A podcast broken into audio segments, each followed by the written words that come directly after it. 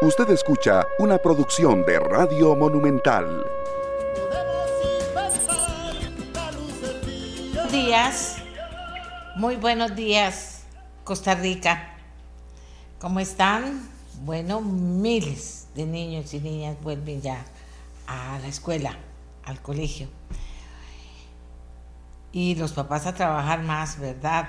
Bueno, nunca sabe uno si trabaja más en las vacaciones o ya cuando están en la escuela y en el colegio, pero arrancan la mitad de año y hay que prestar mucha atención para no tener carreras al final del año, ¿verdad?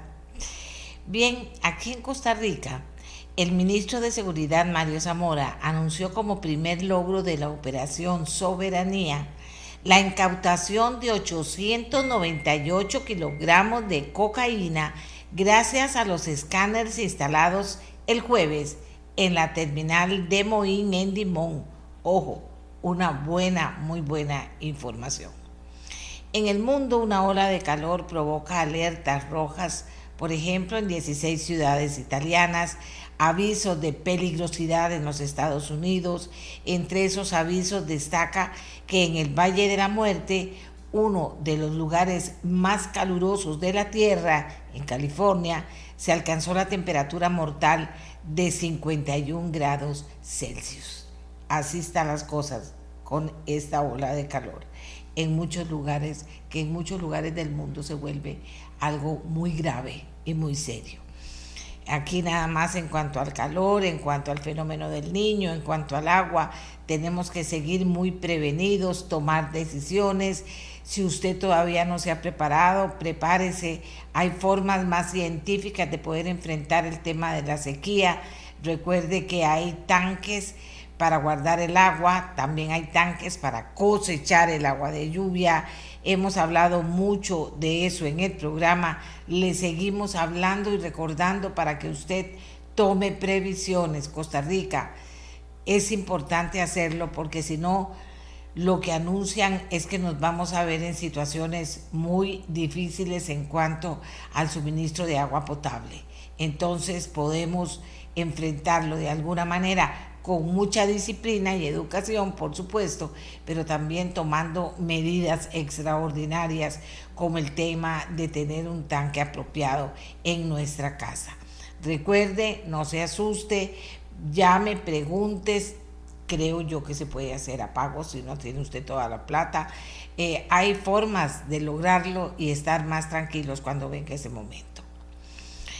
Bueno, y hoy tenemos como siempre el informe legislativo, la mesa de trabajo con los diputados de la Asamblea Legislativa. Vamos a hablar de un sismológico de un simulacro nacional que afectará celulares que tengan la aplicación del Cori sobre temblores.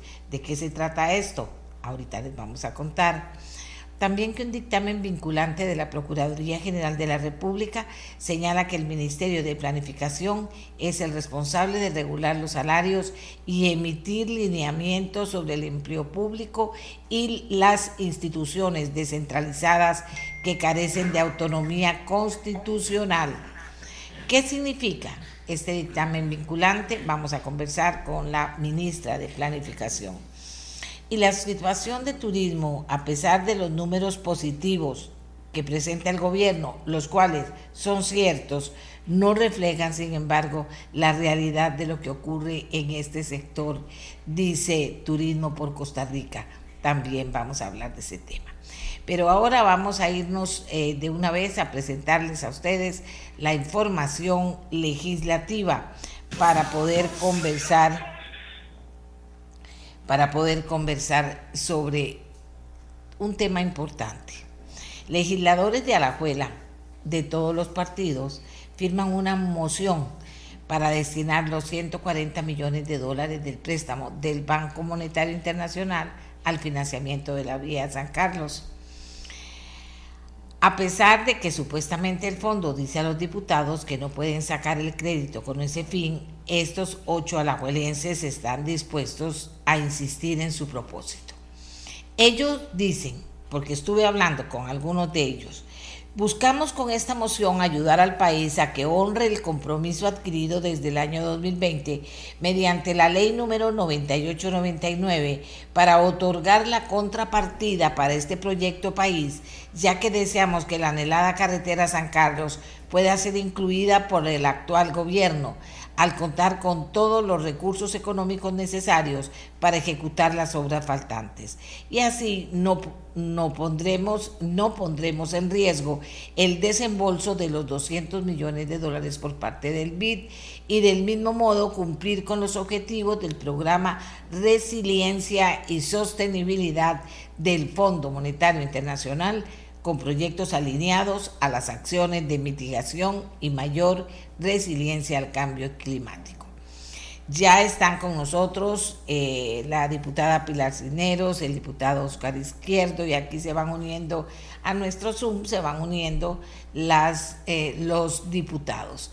¿Qué posición tiene la fracción de cada uno de ellos? ¿Apoyarán esta moción sí o no y por qué? Y vamos a comenzar con la primer persona, primer diputado que está conectado con nosotros, que es Pilar Cisneros. Muy buenos días, Pilar. Adelante. Muy buenos días, doña Amelia, y a todos los que nos están escuchando aquí. Volvemos llenos de energía, con muchas ganas de, seguir trabajando por el país y de sacar proyectos tan importantes. Bueno, vamos con la pregunta específica que usted tiene, doña Amelia. Obviamente, eh, nosotros eh, no vamos a apoyar esa iniciativa por varias razones. Una de ellas es que el Fondo Monetario Internacional ya dijo muy claramente que esos fondos no se pueden utilizar para ese proyecto en específico, sino que tienen un propósito que es ayudar al gobierno, digamos, a eh, financiar la deuda cara, la deuda, enorme deuda que tiene Costa Rica, eh, con una deuda pues con mejores beneficios para el país. Sin embargo, eso no quiere decir de modo alguno que el gobierno no tenga interés en la carretera San Carlos y no esté absolutamente comprometido de que esa carretera va a quedar lista antes de mayo del 2026. Y para lograrlo, el Ministerio de Hacienda y el presidente están haciendo gestiones con el BID para conseguir esa plata adicional que se necesita y terminar de una vez por todas, después de medio siglo de espera, esta famosa carretera. Así que, eh, a ver, el gobierno está totalmente de acuerdo en que hay que conseguir el dinero y hay que asegurar la plata para poder terminar la carretera, pero no de esos fondos, porque no queremos un problema con el Fondo Monetario Internacional y no queremos que ese, ese dinero, a pesar de que aquí en la Asamblea, en la Comisión de Hacendarios o en el plenario se puede acordar eso, el Fondo Monetario tiene todo el derecho, como ya lo dijo públicamente, a decir no puedo girar los fondos con ese propósito. Entonces, ¿para qué nos vamos a meter ahí con el toro de frente cuando tenemos otras opciones? Que es lo que me está diciendo don Novi Acosta, eh, que está eh, haciendo todas las, eh, las, las, las gestiones necesarias para poder conseguir ese dinero. Y esperemos que pronto tengamos buenas noticias eh, no solo para la zona norte, sino para el país en general, porque estamos totalmente conscientes de la relevancia absoluta que tiene esa carretera para trasegar la mercadería que Costa Rica exporta y la enorme producción que tiene la zona norte en alimentos. Así que eh, no vamos a apoyar este esfuerzo en específico, pero vamos a apoyar plena y contundentemente la consecución de los fondos para poder terminar esa carretera. Muchas gracias a Pilar Cisneros. Vamos con don Oscar Izquierdo del Partido Liberación Nacional. ¿Cuál es la posición, sí o no y por qué? Eh, muchas gracias, eh, doña Amelia. Eh, primero, muy buenos días a compañeras y compañeros diputados y a todas las personas que nos están escuchando. lo primero que quisiera decir es que esta es una iniciativa del diputado José Joaquín Hernández, que ha sido un luchador insigne por tratar de que la carretera San Carlos eh, sea una realidad. Desde el primero de mayo, José Joaquín ha estado trabajando con mucha fuerza sobre esto. Y esta, esta idea de los 140 millones eh, es una propuesta de él, básicamente, que la han respaldado los diputados de la provincia de Alajuela. Bueno, ¿y por qué hace esa propuesta, Amelia? Eh, desde el año 2020, como bien lo señaló doña Pilar ahora, eh, se hizo un crédito con el BID y en ese crédito se establecieron 200 millones que iban a ser destinados a la carretera San Carlos. Sin embargo, en aquel momento, siendo justamente don Rodrigo Chávez, ministro de Hacienda, el compromiso era que se eh, iban a conseguir 110 eh, millones como contrapartida de parte del gobierno de Costa Rica. Y esa contrapartida no ha existido, no se ha logrado establecer esa contrapartida y, bueno, estamos ya durmiendo el sueño de los justos. resulta ser que ahora ya no son 110 millones, sino que va por 140 millones la contrapartida y bueno, y no avanzamos. De tal manera que es urgente para el país definitivamente eh, poder establecer esa contrapartida. Ahora escucho que hay una voluntad para conseguir esa contrapartida. Excelente. Pero bueno, necesitamos concretar esa voluntad. Si me dicen que es del BID, este, lo veo difícil porque el BID puso 200 millones de dólares para esta carretera y el gobierno se comprometió a poner la contrapartida. Ahora le vamos a pedir al BID que ponga la contrapartida que el gobierno tenía que poner es un poco difícil, ¿verdad? Porque, porque el compromiso era ese, ya están los 200 millones, no se arranca con la carretera. Imagínese usted lo que está sucediendo en estos momentos. Eh, eh, lo único que se está haciendo son expropiaciones. ¿Y saben por qué se están haciendo esas, esas expropiaciones? Justamente porque el diputado José Joaquín Hernández promovió desde la Comisión de Hacendarios eh, aprobar 8.232 millones de colones para compra de propiedades para esas expropiaciones que faltaban en la punta sur y en el tramo central de la carretera. Es decir, esto no avanza. Eh, ha avanzado gracias al esfuerzo de algunos diputados, particularmente de José Joaquín, que tenemos que reconocerlo, y también eh, ha avanzado en la Comisión de Asuntos eh, donde formo parte y donde don José Joaquín también ha sido un luchador para que se aprobara el tema del humedal La Culebra, que, que la carretera eh, pues pasa por ahí y tenía un impacto ambiental que, se ha venido analizando y que ya se aprobó, digamos, el, transitar por, esa, por, esa, por ese humedal.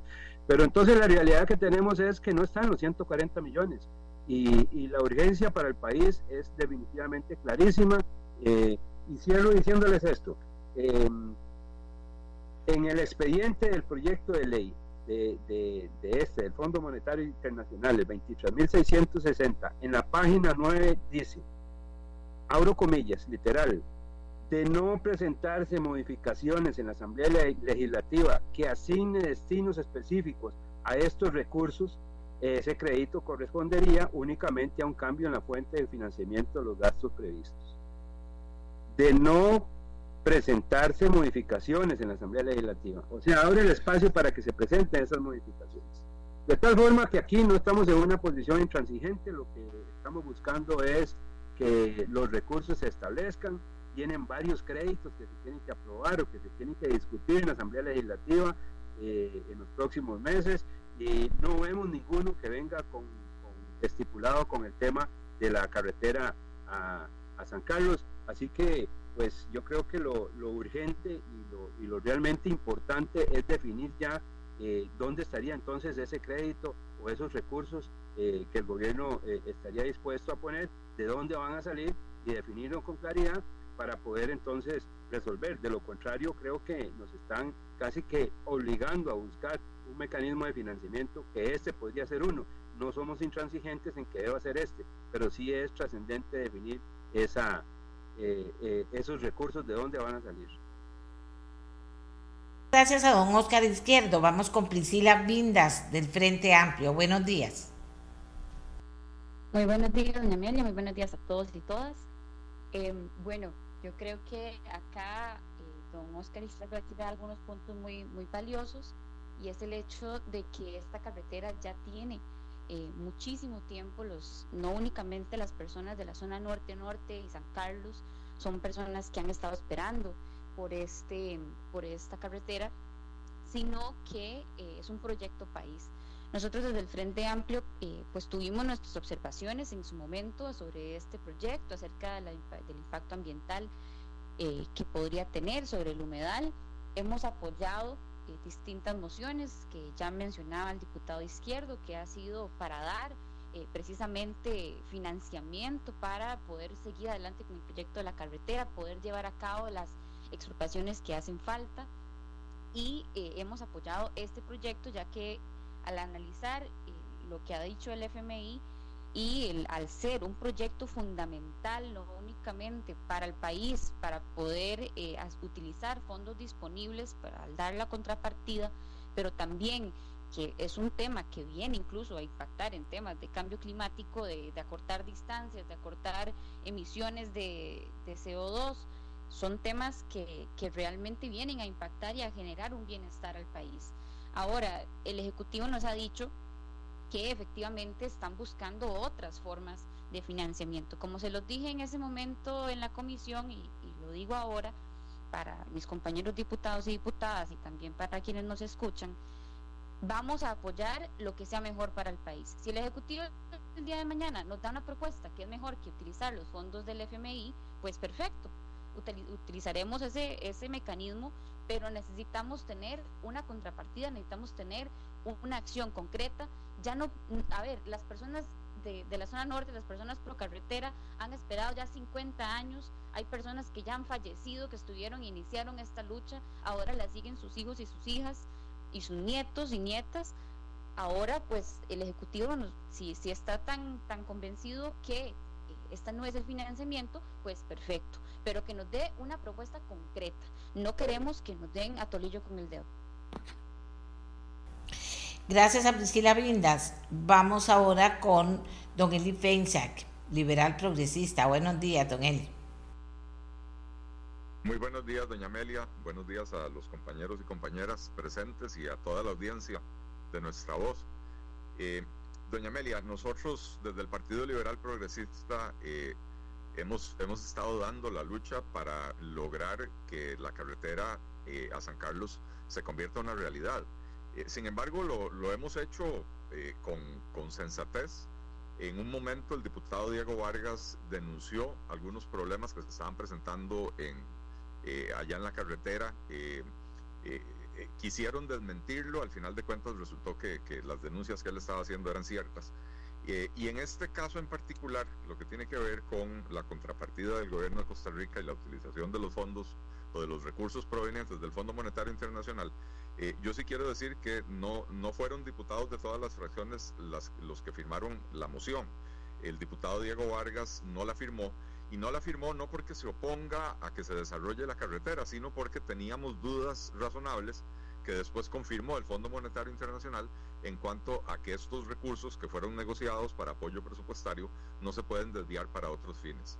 Eh, entonces, eh, apoyamos la búsqueda de los recursos necesarios para, eh, para poder dar la contrapartida del gobierno.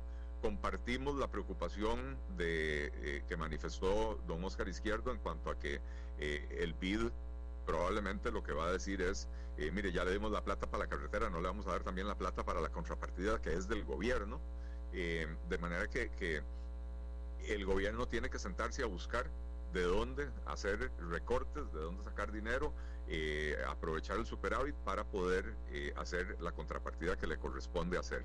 Sin embargo, creo que es es peligroso eh, jugar con la reputación del país como, como sujeto de crédito internacional.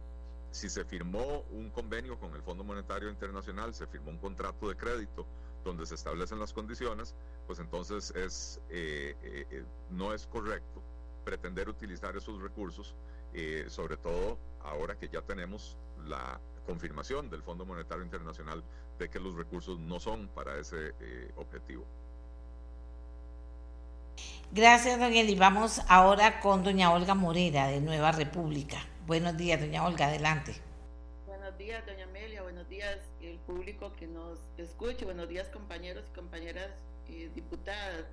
Aquí nuevamente retomando eh, el trabajo del país tan importante. Con respecto al proyecto que nos, que nos indica Alajuela ha esperado 50 años por esta carretera. Y como diputada de Alajuela y mi compañero también Pablo Cibaja, nosotros, en mi caso, que yo firmé la moción para que se analizaran los recursos que requiere la carretera Alajuela, nosotros estamos apoyando la iniciativa y lo que apoyamos en la iniciativa es que se dé una definición clara de la contrapartida que se requiere para poder terminar la carretera a la Juela. En este momento hay 200 millones, como indicaron los compañeros del PID, y se requiere una contraparte de 140 millones. Nosotros también, eh, José Pablo y mi persona, presentamos una moción para que el ministro eh, de Obras Públicas y Transportes del MOP pueda darnos explicaciones sobre la ruta de trabajo que llevará la construcción de la carretera a la Juela, dado que hay algunos atrasos. Eh, lo importante es eh, tener los recursos, ese es el problema. Eh, nosotros consideramos que se podrían tomar los recursos del Fondo Monetario, dado que, cito textualmente, el Fondo Monetario también indica que es para la aplicación de reformas de política pública y o mitigar, riesgos derivados de los desafíos estructurales a más largo plazo producto de cambio climático. Sabemos que el acceso a San Carlos eh, se ve afectado, sobre todo en épocas de invierno, y consideramos que la carretera es vital para la reactivación económica, la reactivación social y la reactivación también ambiental o mitigar los efectos del ambiente. Estos recursos son, eh, en el fondo, el Fondo Monetario indica que son para el servicio, resiliencia y sostenibilidad. Y sostenibilidad son esos tres elementos, elementos sociales, elementos ambientales y elementos económicos. Los alajuelenses hemos esperado muchos años, eh, creemos que la deuda también tiene que tener un destino específico. Costa Rica se ha endeudado en el pasado y a veces se han desviado los recursos o se usan para cosas que no están definidas. La carretera San Carlos tiene que tener una planificación tiene que tener una definición clara de los recursos, de dónde se van a tener a, tener, a conseguir esos recursos y tiene que tener una definición clara también del vencimiento o cuándo se va a terminar la carretera. Creo que 50 años más no es posible para los alajuelenses y sobre todo el impacto económico y social que tiene sobre no solo el cantón de San Carlos, sino los cantones de la zona norte-norte del país. Como alajuelenses, eh, requerimos que se dé una definición pronta y estamos proponiendo una alternativa. Una alternativa son 140 millones del Fondo Monetario Internacional. Eso es nuestra posición en la República. Apoyaremos eh, lo que es la construcción de la carretera y eh, me parece muy bien escuchar aquí que existen otras alternativas pero si esas alternativas las ocupamos concretas, porque la contrapartida que se necesita debe de ser concreta, no puede ser ambigua. Los sancarleños y los alajuelenses queremos cosas concretas. Muchísimas gracias. A usted vamos ahora con don Alejandro Pacheco de la Unidad Social Cristiana. Adelante. Eh, muy buenos días, doña Meli, compañeros diputados. Eh, este es un problema grande que ha tenido eh, a la abuela, la comunidad de la abuela hace muchos años. Yo aplaudo la iniciativa de los compañeros que firmaron esta moción, don José Joaquín Hernández, don Elio Jorges y todos los demás compañeros que han encabezado esta lucha por la carretera San Carlos, que sabemos que es urgente, que es una carretera que al país le va a traer muchos beneficios y que le urge al país desde hace 20 años, están detrás de esta carretera. Eh, aquí, doña Mela, tenemos varios, eh, varios eh, problemas, digamos, servicios técnicos dice que el proyecto, que si hay conexidad, que, este proyecto con esta reforma, con la moción que está metiendo, si tiene, si pueden hacerse los cambios porque está con la, con la técnica parlamentaria correcta. No obstante, el gobierno de la República en octubre del año pasado firmó una carta de entendimiento con el Fondo Monetario Internacional donde indica para qué va a ser ese, ese crédito y ahora el Fondo Monetario le está diciendo a los diputados de la Comisión de la Abuela eh, que no se puede cambiar, que, que, financiar la construcción de la carretera no es coincidente con la ruta de sostenibilidad fiscal. Yo creo que lo importante de esta moción es que ha traído eh, el debate, eh, un debate nacional sobre la necesidad que tiene la comunidad de San Carlos y la, la provincia de La Abuela de la construcción de esta calle y eh, lo que le pedimos al gobierno es que si en caso de que esta moción no se apruebe, que eh, busque los recursos de otra fuente eh, para buscar el financiamiento eh, de la construcción de dicha carretera. Eh, oímos ahí un reportaje que dieron en, San Carlos Digital, el ministro de Hacienda se refirió a que el presidente de la República va el 4 de agosto para la región y que ya lleva una solución donde va a conseguir los recursos. dice que el, el BID, que le van a pedir al BID 90 millones de dólares, pero una de las preocupaciones que tenemos nosotros es, como dijo don Oscar Izquierdo hace unos, unos minutos, eh, que, que, que, ya va, que tras de que está dando el principal, va a dar la contrapartida al gobierno. Entonces tenemos dudas sobre eso. Yo creo que, que el gobierno, antes de que se vote esta moción en la, en la Comisión de Asuntos Hacendarios, eh, debe decir claramente de dónde va a sacar los recursos eh, para ver si hay factibilidad y que los diputados, que son todas las fuerzas políticas de, del país, ¿verdad? Y de esa provincia que han firmado esta moción, eh, sepan claramente de dónde se van a sacar esos recursos y que tengan la confianza de que la obra se va a, concretar. Eh, yo creo que esa es la ruta que hay que seguir. Eh, necesitamos que el gobierno se pronuncie y nos diga exactamente de dónde va a sacar esos recursos y, de esta moción yo creo que nosotros respetaremos toda la, lo que lo que defina los diputados, los 11 diputados que conforman la Comisión de Asuntos Hacendarios y el resto de la fracción unida, aparte de los dos compañeros que están representándonos ahí, vamos a ser eh, respetuosos de lo que tomen, de la decisión que tome la Comisión de Asuntos Hacendarios. Eh, muchas gracias a don Alejandro Pacheco. Bueno, volvemos otra vez con los diputados en el orden en que participaron en la primera parte para preguntarles sobre control político. ¿Qué tema de control político lleva su fracción esta semana? No me den un montón, ¿verdad? Sino cuál es el tema que ustedes consideran importante, que justifiquen la importancia del control político que van a hacer ustedes, eh, cada uno de ustedes esta semana. Entonces, comenzamos con Pilar Cisneros. Adelante, Pilar. Muchísimas gracias, Amelia. No, yo voy a tocar dos temas sumamente positivos, extraordinarios para el país. Uno es la instalación por fin de los escáneres en APM Terminals. Como dijo el señor presidente, estos no son dos escáneres más, no. Es recuperar la soberanía costarricense sobre nuestros puertos, porque los escáneres vienen acompañados con, toda, con todo un operativo policial, con drones, con los policías ahí, con cámaras. De hecho, tanto es así que menos de 48 horas después ya cayó el primer cargamento de casi una tonelada de droga que iba para el puerto de Amberes. ¿Esto qué quiere decir, doña Amelia y amigos que nos están escuchando? Una clara señal para los narcotraficantes. No los queremos aquí. Su negocio no va, por, a pasar por Costa Rica y están apurando todas las gestiones para instalar los escáneres ya en Caldera, en Puerto Canoas, eh, en Paso Canoas, perdón, y en Peñas Blancas, entre otros, porque también va en tablillas y van en los aeropuertos. Una vez arrancado ya es mucho más fácil y más rápido continuar con esto, que lo que va a hacer es devolver a Costa Rica la soberanía sobre sus puertos, sobre sus aeropuertos, sobre sus puertos fronterizos y la tranquilidad a nuestros barrios. Esperemos que con esto se detenga la ola de homicidios, la ola de sicariato, la ola de violencia espantosa que está viviendo Costa Rica. No lo queremos y la otra noticia súper importante que va a ser motivo de control político es la declaratoria de Estados Unidos como suplidor confiable o aliado estratégico para la producción de chips. ¿Por qué, doña Amelia? ¿Y por qué, amigos que nos están escuchando?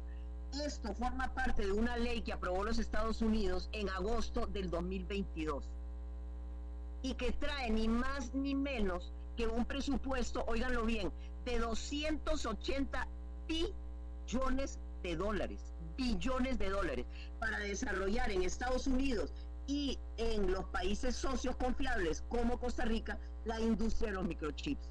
¿Por qué? Estados Unidos está muy preocupado que el 60% de todos los microprocesadores del mundo se producen en Taiwán. Y si hay un problema entre China y Taiwán, y si hay otro conflicto bélico, ¿qué va a pasar? Entonces, el Congreso de los Estados Unidos y el presidente Joe Biden dijeron no, esto no puede seguir así, los microprocesadores que son claves para el funcionamiento de una serie de industrias estratégicas en el mundo hay que traérselos para América. América, el continente, ¿verdad? Y dentro del continente, Costa Rica se considera un punto muy importante para poder producir eso aquí. Vean, compañeros, esto significa miles de empleos potenciales. Miles empleos de calidad, muy bien pagados, con entrenamiento para los costarricenses. Y nos parece que esta es una noticia extraordinaria que no ha repercutido lo que debería repercutir porque realmente puede cambiar muchas cosas en el país. Y es algo que muchos países se lo pelean y no lo pueden lograr. Bueno, ya Costa Rica lo logró. Y es una extraordinaria noticia. Ahora mismo el presidente Rodrigo Chávez en Bélgica está teniendo reuniones con socios estratégicos para traer esos negocios a Costa Rica. Y eso va a ser una maravillosa noticia para el país. Muchas gracias. Gracias a Pilar. Vamos ahora con Oscar Izquierdo del Partido Liberación Nacional. Sí, señora Amelia, muchas gracias. Eh, bueno, sí, efectivamente vamos a, tener este, esta semana temas de control político. Sin embargo, yo creo que es importante, eh, de acuerdo a lo que señala doña Pilar, pues decir que eh, a mí me alegra muchísimo el tema de los escáneres. Creo que es un reflejo de que en este país sí podemos construir de manera positiva, que tender puentes es necesario, de que hay que escuchar a las partes y que hay que construir en conjunto. Los escáneres, eh, soy testigo de esto, eh, en la Comisión de, Económicos, cuando se discutió eurobonos, hay que reconocer que los eh, diputados del Frente Amplio pidieron como condición la instalación de los escáneres y creo que eh, bueno, y además eh, las demás fracciones secundamos eso y dijimos que eso era una de las condiciones que poníamos en cuanto a, lo de eurobonos y, bueno, pues creo que es importante reconocer eso y decir que el gobierno ha cumplido con lo solicitado de poner los escáneres como se había establecido en la negociación de eurobonos, eh, de tal manera que pues eso es un reflejo de que en Costa Rica se puede construir en equipo eh, escuchando a todas las fracciones parlamentarias y haciendo las cosas por el bien de Costa Rica. De tal manera que en nuestra fracción estamos muy contentos porque hemos venido desde hace mucho tiempo ofreciendo puentes para poder transitar y hacer construcción positiva en el país y esto es un ejemplo de ello. En segundo término, pues señalar que esta semana también tendremos que eh, hablar de algo que no, que no se suscita normalmente en la Asamblea Legislativa. Tendremos el próximo martes eh, un debate arreglado sobre eh, una situación realmente eh, muy preocupante para el país, sobre el tema de un voto de censura para el ministro de Hacienda, Nogui Acosta. Yo creo que en control político eso es, digamos, de lo más trascendente que puede darse. pues como ustedes entenderán, a todas las personas que nos escuchan, esto normalmente no se da. Creo que solo una vez en la historia se ha dado eh, un voto de censura para un ministro. Eh, eh, pues bueno, ahora vamos a, tener un debate arreglado sobre ese tema y es un tema que realmente nos, trae muy preocupados. No podemos dejar pasar una situación de esa magnitud y, bueno, pues estamos preparados para ese debate arreglado en torno a la, al voto de censura, doña Amelia, que vamos a, esperamos que todos los diputados tengan la fuerza moral para poder eh, poner el punto sobre la I en este tema que ha sido realmente muy doloroso para el país, eh, que finalmente, pues en la interpelación al ministro nos informó de que estuvo basado en un TikTok para hacer aquel mega escándalo que se armó. creo que pues eso requiere de un voto de censura y ese será, digamos, el principal tema de control político de esta semana.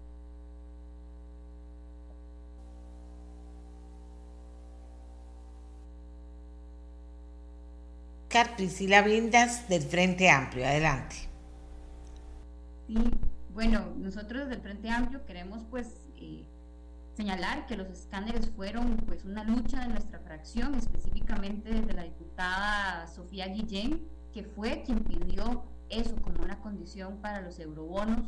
Fue algo que ya inclusive venimos negociando desde el 2018 con el diputado José María Villalta durante la, la discusión del plan fiscal y que bueno, lo vemos con muy buenos ojos de que ya estén instalados y que pues esto sea una herramienta más del combate que podríamos dar desde Costa Rica contra el narcotráfico que atraviesa eh, por nuestro territorio. Otro de los temas que pues vemos que será importante y será medular para el control político esta semana será efectivamente el voto de censura al, eh, al, ministro de Hacienda, don Novia Costa. Esto pues lo vemos como un tema medular y crítico, ya que como mencionaba el diputado izquierdo que me antecedió, es algo que no se ha, que se ha dado únicamente una vez en la historia y que pues lamentamos que hayamos tenido que llegar hasta este punto, pero que daremos este debate, daremos el debate con responsabilidad ante una, un accionar que realmente ha sido irresponsable por parte del Ministerio de Hacienda, que lo vimos en, eh, en, en, el espacio que tuvimos con el, con el, señor, con el señor ministro, de que eh, acciones como, como la conferencia de prensa, incluso el, el anuncio del megacaso, se basó en un TikTok que realmente creo que es una falta a los costarricenses que eh, pues confiaron en este ejecutivo que, que, alguien de su, de su cartera ministerial tome una decisión de tal magnitud basado en un TikTok. Imagínense si una persona estudiante de una universidad tomase un tema de estudio de un TikTok o una referencia. Eso es algo básico y que creo que se merece, eh, entre, entre otras cosas que, que en las que ha faltado el ministro de Hacienda, para que la Asamblea proceda con este voto de censura y que tengamos este debate desde la Asamblea Legislativa. Yo creo que eh, también añadiendo, doña Amelia, eh, también estaremos dando debate y control político acerca de las distintas eh, acciones que podrían y que han venido afectando el Estado Social de Derecho en toda su amplitud, que ha sido pues defender las instituciones y la calidad de los servicios que eh, desde Frente Amplio hemos venido denunciando y que pues seguiremos denunciando eh, pues a lo largo de, de, nuestra gestión legislativa. Gracias a Priscila. Don Eli, adelante. gracias, doña Amelia. Eh, mire, nosotros en el Partido Liberal Progresista también celebramos que se hayan instalado finalmente los primeros escáneres y, y ojalá que, pronto se cumpla el objetivo de tenerlos instalados en todos los puertos, aeropuertos y, puntos de entrada al país, los puestos fronterizos. Eh, interesante cómo ahora le salen paternidades a, un proyecto que tiene, no sé, 10 años, 15 años de andar dando vueltas por ahí. Eh, es un tema del que se habló abundantemente en campaña. El diputado Fabricio Alvarado y este servidor fuimos muy insistentes en la necesidad de que se, implementaran, se pusieran a funcionar los, los escáneres, de manera que, que este, es un, este es un logro eh, de todo el país eh, que, finalmente eh, lo estamos viendo en funcionamiento y como bien decía doña Pilar, apenas dos días después ya se logró detectar el primer cargamento de droga en el puerto de Limón. Quisiera añadir con respecto al tema de la carretera de San Carlos que, como decía el diputado Luis Vargas, advirtió en la comisión que esos recursos eh, no, no se podrían utilizar, ¿verdad? Y a veces se presentan mociones para hacer un juego político, para ver quién la firma y los que no la firman, eh, eh, hacerlos aparecer como enemigos del proyecto, cuando la realidad es que hay otros motivos para no firmarla, como en este caso lo que finalmente confirmó el Fondo Monetario Internacional, se negoció un objetivo para esos dineros que, que, son la sostenibilidad fiscal y lo que se pretende con esa moción es más bien aumentar el gasto público eh, y, quitar esos recursos del servicio de la deuda que es para lo que, para lo que se contrataron. Eh, en cuanto a control político, el, el tema esta semana definitivamente es eh, la moción de censura al ministro de Hacienda y yo quiero destacar que, aquí hay cosas muchísimo más importantes que si, que si se basó en un TikTok o no. el ministro de Hacienda vino a una comparecencia en el plenario legislativo, mintió a los diputados, eh, después reconoció que, mintió cuando dijo que, claro, que había un informe, eh, que así es como funciona el Ministerio de Hacienda y que ese informe indicaba que eh, había una, un, potencial delito de fraude fiscal. Y luego resultó que, tal informe no existía, no solo eso, sino que después nos fuimos a enterar, varios meses después, de que había un informe de tres meses antes de la conferencia de prensa fatídica, eh, donde el propio Ministerio de Hacienda, la Dirección de Tributación, decía, en realidad no hay, no se configura ningún delito en el accionar de esa empresa. Y entonces, lo que es importante de señalar y lo que es importante de... Eh, eh, de mencionar de cara a la votación de las mociones de censura es que el ministro de Hacienda y el presidente de la República utilizaron herramientas de política pública no para cumplir fines de política pública, sino para causar un daño a eh, ciudadanos, a empresas, eh, de una manera que no, que no es correcta y que eso es lo que hace verdaderamente merecedor de la, de la, de la, de la sanción de censura eh, al ministro de Hacienda, es haber mentido acá y haber utilizado las herramientas de la tributación para dañar eh, los intereses o dañar a, ciudadanos y los intereses de empresas particulares, además con un descuido tremendo, ¿verdad? Porque tratándose de un banco, eh, declaraciones de la naturaleza como la que dio el ministro de Hacienda, bien pudieron haber provocado una corrida bancaria que no le hubiera provocado daño solo a ese banco, sino que le podría haber provocado daños severos a todo el sistema financiero nacional. Dichosamente, los costarricenses supieron leer eh, en, las declaraciones del ministro, en la conferencia de prensa, eh, la, falsedad de esos argumentos y, eso no los llevó a, ir corriendo al banco a sacar la plata. Eh, pero si eso hubiera sucedido, hoy estaríamos lamentando daños muchísimo más graves y probablemente una severa crisis económica que se hubiera podido provocar en caso de una corrida bancaria. Muchas gracias a don Eli. Vamos ahora con doña Olga Morera de Nueva República. Muchísimas gracias, doña Amelia. Nosotros con dos temas específicos y también quiero unirme a, a las felicitaciones en el tema de los escáneres. Realmente eh, como decía don Eli, eh, Fabricio en campaña eh, y también en diferentes controles políticos hemos hablado sobre el tema de los escáneres. Ha sido un tema vital para Nueva República, está en nuestro plan de gobierno. También como miembro de la Comisión de Económicos nosotros lo incluimos en el tema de los eurobonos y hemos también enviado, enviamos, habíamos enviado notas al presidente de la República solicitando que se acelerara el tema de la instalación de los escáneres. Es un avance importante y estamos nosotros hoy agradecidos y celebrando la instalación de estos escáneres. Es un cumplimiento de una meta que nosotros teníamos como Nueva República. Los otros temas que también estaremos eh, viendo esta semana es el tema del agua.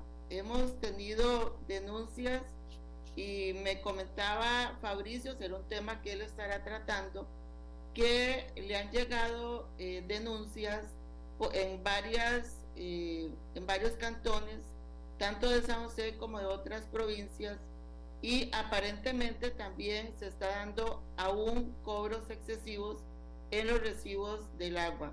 Vamos a abrir un canal desde Nueva República esta semana para que la gente pueda denunciar los problemas que tienen relacionados con el agua. Parece que es un tema eh, vital para los costarricenses. Sabemos que el agua es un servicio esencial y la eficiencia en, con que se maneje eh, este servicio es muy, muy importante. Por lo tanto, los costarricenses van a tener ahí un canal abierto por Nueva República para hacer las eh, denuncias. El otro tema que tenemos también como control político es un proyecto de ley presentado por doña Gloria Navas relacionado con una reforma al reglamento de la Asamblea Legislativa para regular todo el proceso de las mociones cuando hay proyectos eh, abreviados como el de jornadas 4.3 eh, o otro tipo de proyectos. Eso, eh, doña Gloria estará ahondando mucho más sobre este proyecto de ley. Creemos que no puede ser posible eh, una cantidad de mociones tan amplias que casi paraliza eh, un Congreso o lo, lo, pone en una situación de, digamos, de menos eh, competitividad y deja también otros proyectos que son importantes que se puedan tramitar también de manera eh, oportuna. Entonces, doña Gloria eh, Navas presentó un proyecto de ley que eh, indico, ella estará conversando más sobre los alcances del mismo. Esos son los dos temas de Nueva República y nuevamente hablaremos del tema de los escáneres, que es un tema cuya paternidad, como decía don Eli, otros también se le atribuyen pero Nueva República ha estado eh, muy presente en esa situación. Muchísimas gracias, doña Amelia. Gracias a usted. Eh, ahora vamos con don Alejandro Pacheco de la Unidad Social Cristiana. Eh, gracias, doña Amelia.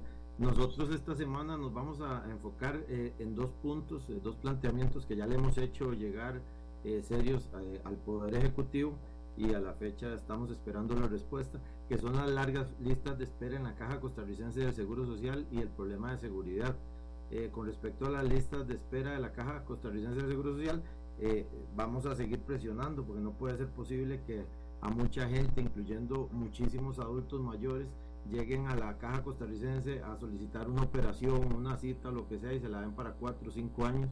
Este fin de semana estuvimos viendo el caso de doña Nelly Vargas, una señora de 89 años, de, eh, de Cartago, de Oriamuno, la cual tiene problemas de vista eh, y le dieron la operación para 5 años.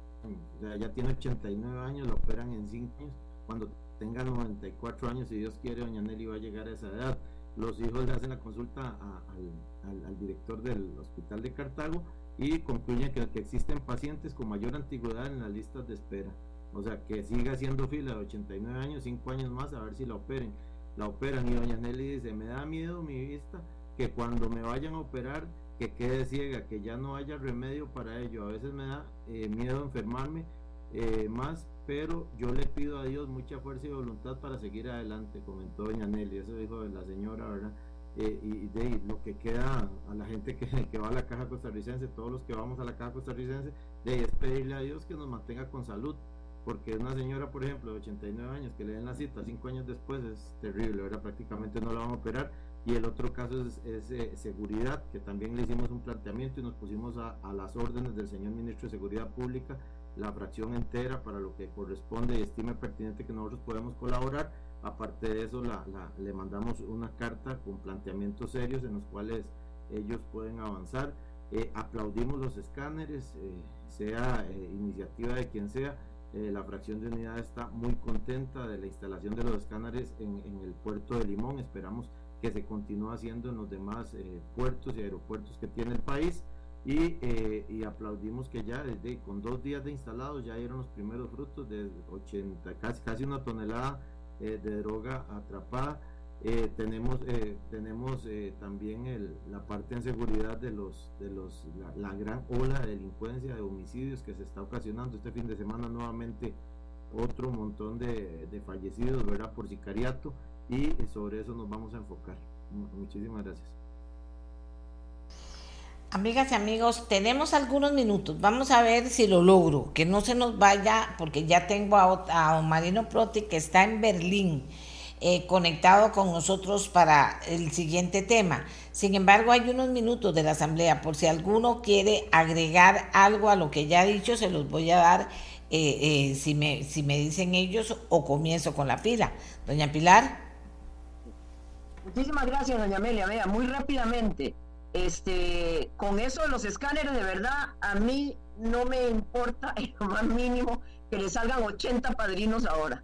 Esto fue uno de los caballos de batalla de la campaña de don Rodrigo Chávez. Don Rodrigo dijo, lo voy a hacer porque lo voy a hacer.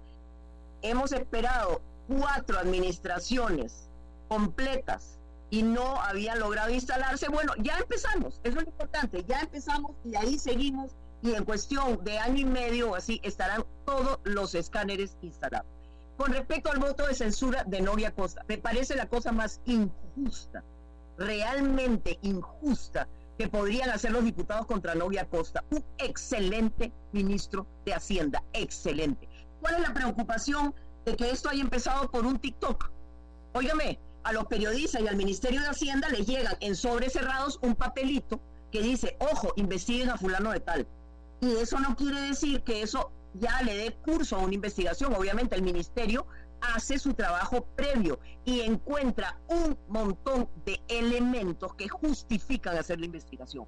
Así que eso no tiene ninguna relevancia del todo. Ahora, yo no veo a mis compañeros diputados preocupados por el perverso sistema de financiamiento de las campañas políticas en este país, donde dos bancos privados, privados, BCT y Promérica, tienen el 80% del financiamiento de todos los partidos políticos. Y BCT se da el taco de decirle al PAC, ah, no, a usted no lo voy a financiar.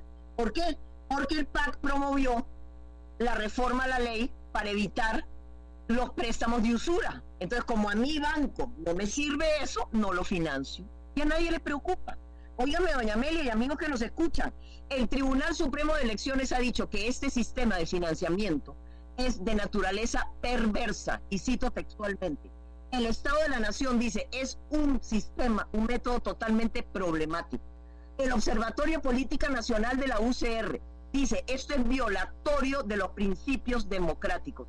No podemos seguir financiando así las campañas políticas, donde un banquero decide si le presto o no le presto y acumula el 80% de los préstamos dejando a 20 partidos políticos sin nada, cero.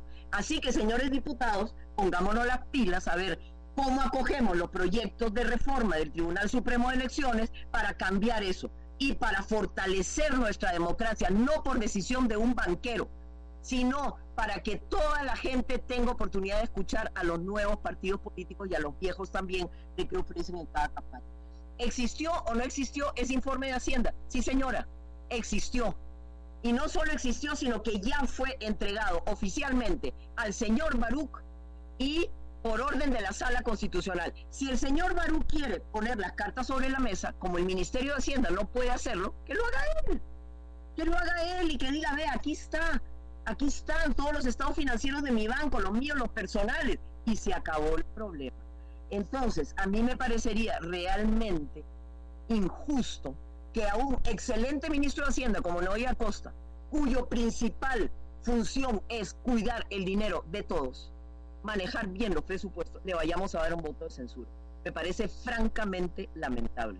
Y ojalá que no se produzca. Lo veremos el miércoles. Muchas gracias. Bueno, gracias a Pilar Cinero. Me está pidiendo la palabra, yo no sé si alguien más quiere hablar, pero me está pidiendo la palabra don Eli Fensac. Don Eli, adelante. Doña María, yo también he solicitado la palabra. Ya vamos con usted, don Oscar, entonces también. Vamos con Eli. Eh, gracias, doña Amelia. Mire, yo, yo me preocupan bastante las palabras de doña Pilar. No porque no esté de acuerdo con ella, estoy totalmente de acuerdo con ella que el mecanismo de financiamiento de la, de la campaña electoral es perverso. No, no solo por lo que ella señala, sino también por el, eh, eh, las propias reglas que obligan al Tribunal Supremo de Elecciones a revisar el gasto factura por factura, línea por línea, eh, cuando lo que verdaderamente importa es el origen de los recursos, cómo se financian los partidos eh, políticos, quiénes son las personas que están haciendo las donaciones, los préstamos, la compra de bonos, eh, porque por ahí es por donde se pueden meter elementos nocivos en la política nacional. Esto es algo que yo he venido señalando desde hace muchos años, incluso desde antes de, ser candidato presidencial o lo que fuera. Eh, pero no podemos justificar las acciones de don Noria Costa en este argumento. Porque si queremos reformar el financiamiento electoral, para eso estamos los diputados aquí en la Asamblea Legislativa, podemos sentarnos a trabajar.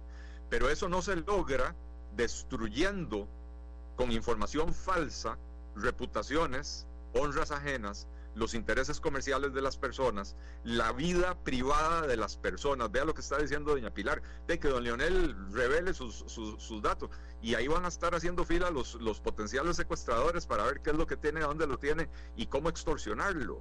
Entonces, no se trata de eso. Eh, el Partido Liberal Progresista no obtuvo un centavo del BCT.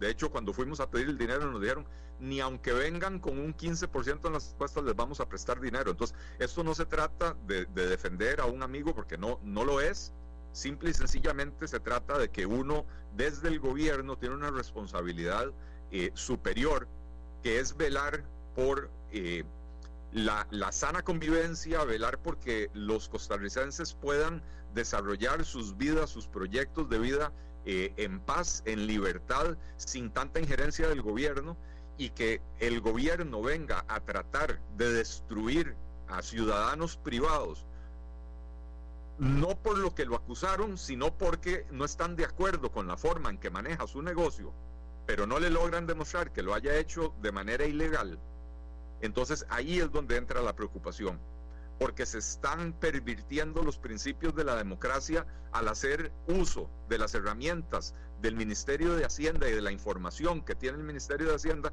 para destruir honras ajenas y sobre todo cuando está involucrado por medio eh, eh, un, un medio de comunicación el intento por silenciar a la oposición, el intento por silenciar otras voces, y la oposición no solo política, otras voces que desde la sociedad critican al gobierno es marcado y evidente.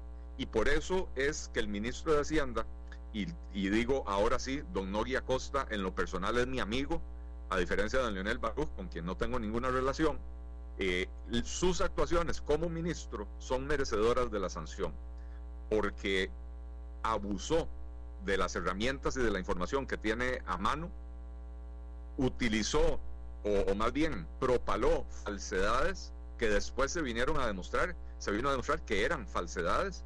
Eh, dijo que había un informe, ahora dice doña Pilar que por obligación de la sala cuarta ya se lo dieron a don Leonel Barú, pero cuando él fue a la sala cuarta, la sala cuarta dijo, tiene razón don Leonel, no le han dado información, y el ministro más bien salió o surgió por ahí que lo que había era un informe interno del Ministerio de Hacienda donde se decía que investigada la situación, no se encontraron elementos que, que configuraran la comisión de un delito de fraude fiscal.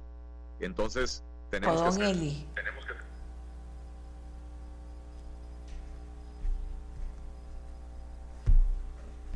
Aló. No me importa si fue un TikTok o no fue un TikTok. A mí lo que me importa, insisto, es el abuso de esas herramientas de la política pública y de la información que tiene el Ministerio de Hacienda de los ciudadanos, que es información eh, delicada, es información que debería ser confidencial, eh, utilizarla para... Tiempo, por favor, por favor. Es que si no, eh, estamos afectando todo el resto del programa y a los compañeros que también quieren hablar.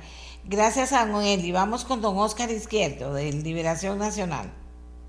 Gracias, doña Amelia. Eh, concreto, para Liberación Nacional, uno, de lo que hemos discutido hoy acá, eh, quedamos a la espera de la propuesta del gobierno de dónde vamos a tomar los 140 millones eh, de dólares para la construcción de la carretera San Carlos. Fue un ofrecimiento que se nos hizo ahora, de tal manera que vamos a quedar a la espera para ver si avanzamos o no con la moción que se ha presentado por los las diputadas de la provincia de Alajuela de los diferentes partidos políticos. Segundo, eh, con relación al voto de censura de Novia Costa, yo creo que don Eli Painsan ha sido bastante claro, este, tiene esa capacidad de resumir y de señalar con claridad cuáles son los aspectos por los que nosotros hemos planteado un voto de censura. Es más, debo decir que hay tres mociones en estos momentos presentadas buscando el voto de censura eh, y creo que aquí hay temas de fondo gravísimos, pero yo nada más eh, por razones de tiempo, invito a los costarricenses que nos están escuchando a que puedan sintonizar eh, mañana martes en la tarde eh, el plenario legislativo para poder esbozar ahí los argumentos, los diferentes argumentos que tenemos en torno al voto de censura para el ministro Novia Costa. Pero los argumentos sobran. Y el primer argumento es que nos mintió, que le mintió al Parlamento, que le mintió a los costarricenses y que le mintió a la sala constitucional. Eh, el TikTok, bueno, el TikTok fue lo último, ya, que, que, nos, que nos tomó como por sorpresa, porque era parte de la novela de la mentira que se había eh, creado en torno a, esta situación. De tal manera que, eh, pues, quedamos a la orden y muchas gracias, doña, Amelia. No, no, aquí Pilar Cineros me está pidiendo una, que tiene que hacer una aclaración urgente y tenemos de verdad que un minuto, Pilar, usted sabe de eso, no tengo más tiempo, tengo ya esperando a nuestro siguiente invitado. segundos, uno para Eli y para, y para el diputado izquierdo. Hacienda nunca, óigame bien, nunca dijo quién era la persona. Eso lo sacó la prensa. El Ministerio de Hacienda nunca dijo es Leonel Baruch o es el BCT. Así que esos argumentos se caen por ellos solos. Con respecto a la carretera de San Carlos, que estaba preguntando ahora don Oscar Izquierdo, me dice don Novia Costa que efectivamente están gestionando el préstamo con el mismo BIP dentro de un programa que se llama Programa de Inversión de Transporte y que es un préstamo por 225 millones de dólares que permitiría acabar con la carretera San Muchas gracias. Bueno, señores, gracias a todos los diputados, a doña Olga Morera, a doña Priscila Vindas, a Oscar Izquierdo, a Alejandro Pacheco, Elifencia, y Pilar Cineros, por haber participado esta mañana con nosotros en el programa. Espero que haya sido de interés de todos y todas ustedes. Ahora sí, nos vamos con otro tema. Simulacro Nacional activará celulares que tengan la aplicación de Opsicori sobre temblores. Marino Proti nos cuenta cómo ocurrirá este simulacro, y qué se persigue con él. Don Marino del Observatorio Volcanológico y Sismológico de la Universidad Nacional. Adelante, don Marino. Buenos días. Buenos días, doña Amelia. Buenos días a los escuchas también. Sí, este, este año se va a utilizar como mecanismo de, disparo oficial del simulacro nacional de, evacuación, la aplicación que se encuentra ya en Play Store del sistema de alerta temprana de terremotos del Opsicori 1. Lo que vamos a hacer es simular un, un terremoto en algún lugar particular del país y con esa simulación se va a emitir la alerta. Si quiero, digamos, recordar que el, que la aplicación, eh, la forma en que funciona, es que eh, hay, un, hay un, un mecanismo eh, interno, un algoritmo en el observatorio que recibe las señales de todas las estaciones del país y determina cuándo está ocurriendo un sismo en alguna parte del país. Solo si el sismo tiene una magnitud mayor que 4, se envía a la aplicación y en la aplicación hay otro filtro que va a filtrar ese sismo y le va a dar la notificación al usuario dependiendo de dónde se encuentre. Y esto es importante porque dependiendo de la distancia que se encuentre del sismo, así va a ser la intensidad. Y el filtro se aplica con base en la intensidad. Entonces, si el sismo va a tener una intensidad en la escala Mercalli mayor que 5, las personas van a recibir una notificación sonora que dice sismo, sismo, sismo. Y eso lo que obliga al usuario es agacharse, a protegerse y a esperar. Luego del sismo, hacer la evacuación. Y esto sí es muy importante. En Costa Rica, en la gran mayoría de los casos, las construcciones no colapsan. Y por eso la evacuación durante el sismo no es una, no es una opción. Eh, al menos que ya sepamos que la estructura no va, no va a soportar.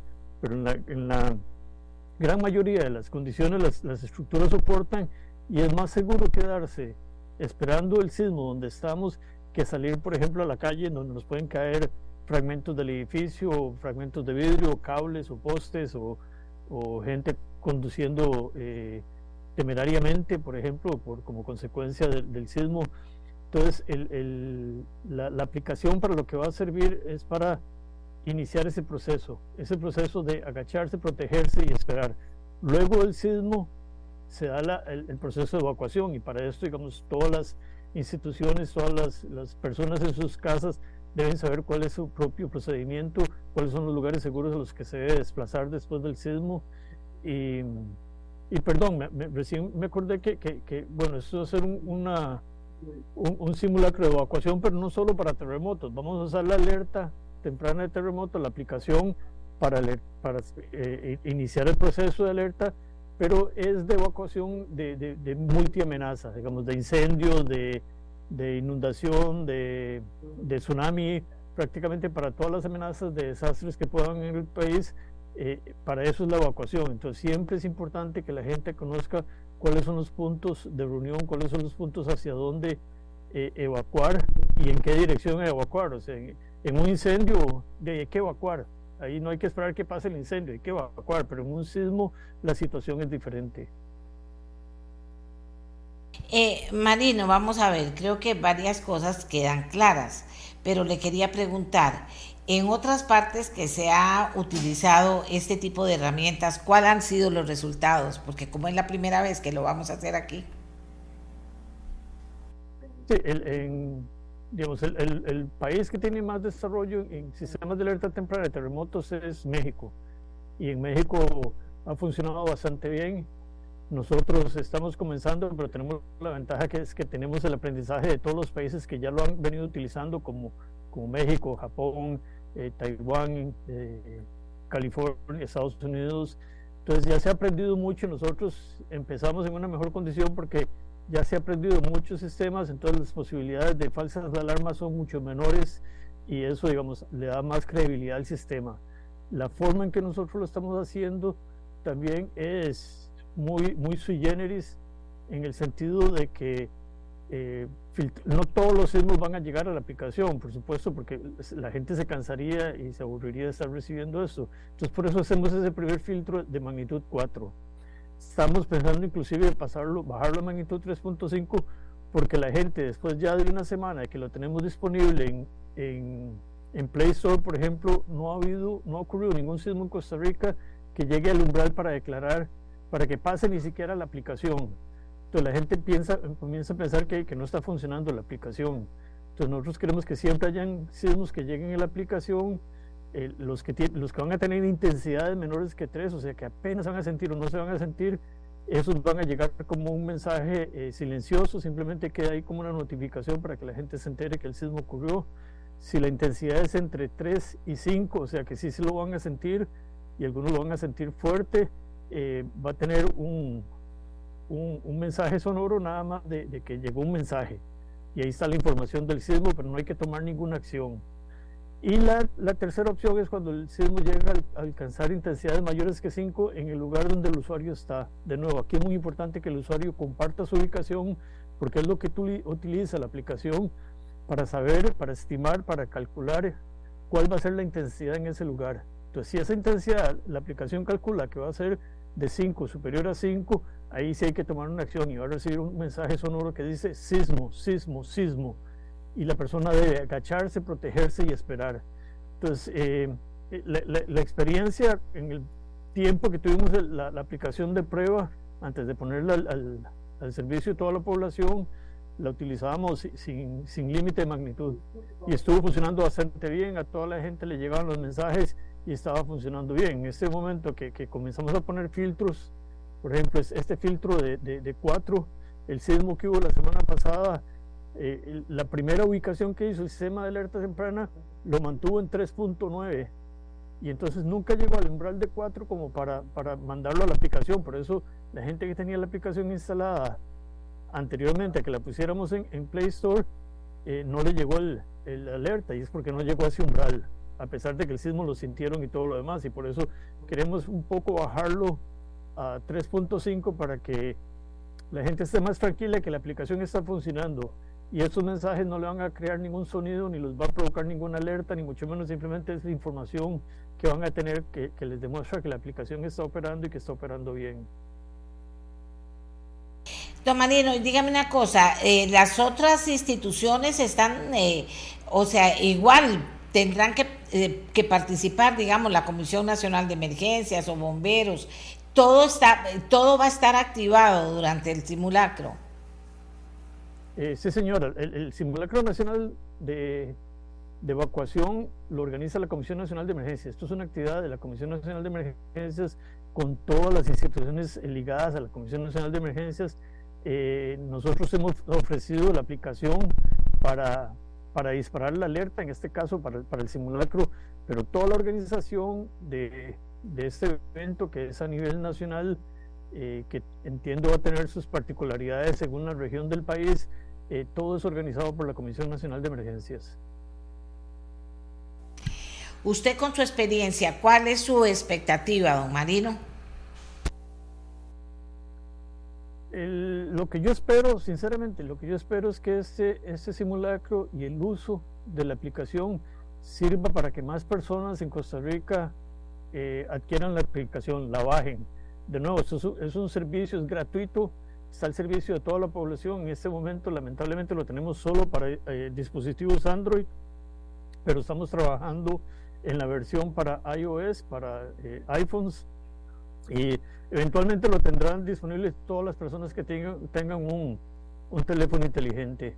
Entonces, la, mi expectativa es lograr aumentar el número de, personas que tengan la aplicación, porque para nosotros es muy importante, cuanta más gente tenga la aplicación, eh, más, más información vamos a tener nosotros, más retroalimentación para mejorar la aplicación. Van a, van a, desde luego es un sistema completamente automatizado, involucra muchos sistemas encadenados y y surgirán problemas y esos problemas los vamos a detectar cuando los usuarios los estén usando y cuanto más usuarios los estén usando, más posibilidades tenemos de detectar si, si, si existen problemas y cómo solucionarlos.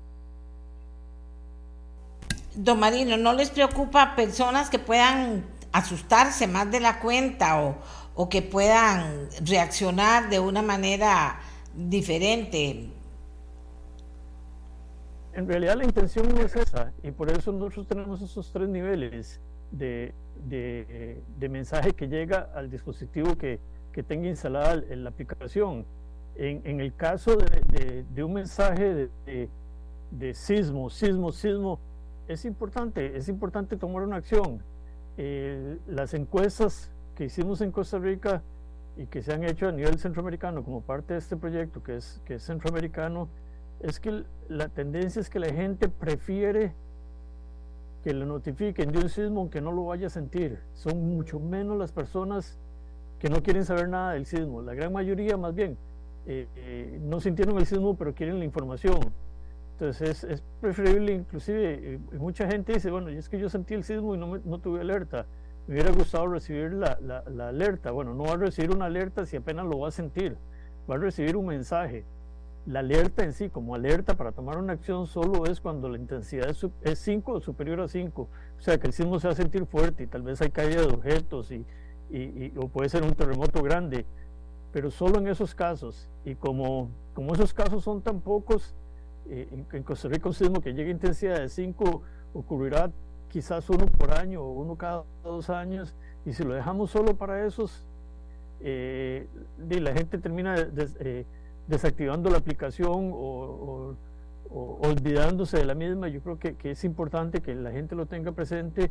Estos simulacros cada año podrían ser una buena opción para, mantener la aplicación viva en términos de que la gente eh, reciba un mensaje por lo menos una vez al año de sismo, sismo, sismo, aunque sea durante el simulacro, porque va a saber que la aplicación está funcionando, está funcionando bien y, y le recuerda cuándo es que tiene que tomar una acción.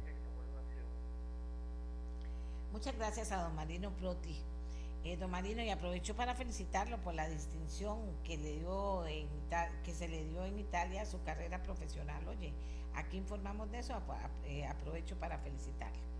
Muchas gracias por habernos gracias, ayudado con su con, para servirle. Disfrútela mucho. eh, Gracias por habernos ayudado con esta información. Amigas y amigos, y ahora nos vamos a ir a una pausa, porque como siempre les digo, nuestros patrocinadores son importantes para nosotros y para ustedes. ¿Por qué? Porque creen en nuestro trabajo, apoyan nuestro trabajo y eh, finalmente eh, pueden compartir algo de lo que están haciendo con ustedes. Ya volvemos. La mía, la suya, la de todas y todos. Tenemos listo ya a nuestra siguiente invitada, porque resulta que un dictamen vinculante de la Procuraduría General de la República señala que el Ministerio de Planificación es el responsable de regular los salarios y emitir lineamientos sobre empleo público y las instituciones descentralizadas que carecen de autonomía constitucional. ¿Qué significa este dictamen vinculante y por qué es importante en este momento? Doña Laura Fernández Delgado, ministra de Planificación, nos explica. Buenos días, doña Laura, adelante. Muy buenos días, doña Amelia. Un gusto saludarla, un gusto saludar también a todas las personas que están sintonizando el programa. Efectivamente, esta opinión vinculante que nos generó la Procuraduría General de la República es muy importante en el contexto del trabajo en el que nos encontramos. El pasado 10 de julio cerró el periodo establecido por reglamento para que las instituciones con rango de autonomía máximo le indicaran a Mideplan, tal cual lo señala la Ley Marco de Empleo Público, cuáles puestos de trabajo iban a estar en la rectoría de Mideplan y cuáles iban a ser administrados por la institución autónoma, lo que conocemos como la declaratoria de puestos exclusivos y excluyentes para usar los términos de la ley. En este camino, pues hemos ido recibiendo de manera paulatina esos acuerdos de diferentes instituciones con rango de autonomía máxima, indicando eh, eh, la particularidad de sus puestos, hemos ido tomando nota. Esto es muy importante porque le permite a Mideplan conocer cuál es la delimitación de su trabajo, eh, con cuáles instituciones tenemos que ejercer esa, esa rectoría y con cuáles pues no. En el caso de la Procuraduría, pues esta aclaración que nos hace se dio a propósito de una consulta que yo le giré desde el mes de mayo pasado, eh, en, este camino fuimos recibiendo declaratorias de instituciones que a juicio de Mideplan no tenían el nivel de autonomía requerido e indicado por la ley para declarar puestos exclusivos y excluyentes. Sin embargo, la ley pues no le dejó lamentablemente a Mideplan muchas herramientas para oponerse a esas declaratorias de exclusivos y excluyentes. Y fue por ello que elevamos en mayo pasado, como le digo, la consulta a la Procuraduría para que ella nos aclarara si la razón la teníamos nosotros en el ministerio o bien estas instituciones de menor rango de autonomía que estaban declarando puestos exclusivos y excluyentes, como cuáles, como por ejemplo la ARECEP, la Autoridad Reguladora de Servicios Públicos, fue uno de los casos, de hecho fue el caso que detonó la consulta a la Procuraduría, pero también recibimos otras más, como cuáles, como el Colegio San Luis Gonzaga, el CUC, por ejemplo, el Colegio Universitario de Cartago. También recibimos otra del Infocop, que es un caso particular porque ellos indican que son una empresa en competencia eh, cuando su naturaleza es otra y, y, por ahí también la Procuraduría nos, nos está colaborando. Entonces, pues, doña Amelia, esta tarea, la de implementar esta ley, ha sido un reto grande, es un desafío importante, el país no tiene la experiencia, es una ley que acaba de entrar en vigencia y por eso es propio que el ministerio como rector pues esté requiriendo esta serie de consultas a la Procuraduría para que nos ayude a entender la competencia, a delimitarla y sobre todo de seguridad jurídica a todas las partes involucradas de que estamos caminando por el camino correcto. Doña Laura, todas las instituciones a las que eh, vinculadas a, esto lo conocen bien, lo tienen claro, ya no va a haber más eh, instituciones eh, diciendo que no se, que ellos no están incluidos. ¿Cómo funciona? Bueno, el periodo cerró el pasado 10 de julio. Eh, las que no lo enviaron, eh, pues uno da, uno entiende que quedan en la rectoría de Mideplan. Sin embargo, no tenemos casos de instituciones con autonomía máxima que no hayan externado cuáles son sus puestos exclusivos y excluyentes. Eh, ahora bien, con esto, ¿qué es lo que nosotros estamos haciendo? Nos hemos comunicado absolutamente con todas ellas, les hemos dado un acuse de recibido, con las que declaran todos sus puestos exclusivos y excluyentes. En muchos casos, pues yo les indico que no estoy de acuerdo con la decisión tomada, sin embargo, me corresponde respetarla por los niveles de autonomía. ¿Cuáles son los casos donde yo he manifestado que no estoy de acuerdo con la decisión tomada? Por ejemplo, los acuerdos que me, me dicen y me razonan que todos los puestos de la planilla están relacionados a la competencia constitucional en autonomía. Por ejemplo, el Poder Judicial, que razona que desde el puesto más sencillo hasta el más alto están fuera de la rectoría de Mideplan, cuando uno, pues leyendo los análisis y, y, no se necesita pues realmente tener mucho criterio sobre esto para darse cuenta que en todo el sector público hay puestos que son homogéneos que se ejercen en idénticas condiciones de requisitos y en idénticas condiciones de responsabilidad. los puestos administrativos, por ejemplo. Uno, a mí me llama la atención que, que me digan que oficinas de recursos humanos, proveedurías, departamentos de contabilidad, de tesorería, eh, de que son funcionarios con los mismos requisitos que hacen la labor, ya sea en el MEP como en el Poder Judicial, en la Asamblea Legislativa o en la Contraloría. Y yo no, no encuentro razones técnicas para querer seguir haciendo diferencias odiosas en el sector público. Pero bueno, esas fueron parte de las decisiones que tomaron las autónomas, que yo reitero no comparto, me parece que revisten eh, de técnica y adicionalmente desvisten el propósito de la ley marco de empleo público, de momento lo que hemos hecho es tomar nota, indicando el desacuerdo técnico que tenemos, pero eh, yo no me voy a conformar, doña Amelia, como lo he indicado en otros momentos, pues con ser una observadora pasiva de cómo el problema histórico se, se, se sigue reproduciendo. Yo no me voy a sentar en la silla a observar cómo se aplica mal la ley marco de empleo público y cómo se cometen abusos en su interpretación. Entonces estamos explorando todas las vías judiciales que podemos tener como ministerio rector para tratar de enderezar a esas instituciones que a nuestro juicio técnico han hecho un uso desproporcionado de esas declaratorias de exclusivos y excluyentes. Lo he dicho como ejemplo. La jefa de recursos humanos del Ministerio de Educación Pública, que está, es una institución dentro de la rectoría de Mideplan, esa señora tiene sobre su espalda la responsabilidad de conducir la gestión de una planilla de 87 mil funcionarios que trabajan en el MEP. ¿Qué diferencia tiene esa señora con la jefa de recursos humanos de la Universidad de Costa Rica o con la jefa de recursos humanos de la Contraloría General de la República? ¿Cuál es la diferencia que hay entre esos dos puestos? Ninguna. A ciencia cierta, ninguna. La única diferencia es que una, una trabaja en el MEP, que está en la rectoría de Mideplan, y otra trabaja en una institución autónoma donde se tomaron ese tipo de acuerdos a nuestro juicio técnico abusivos y desproporcionados. Aquí preguntan, ¿qué pasa si una institución autónoma no la presentó como la caja? La presentó o la presentó fuera de plazo. ¿Eso sería ilegal el actuar de la Junta? Y lo presentó en forma a doña Amelia.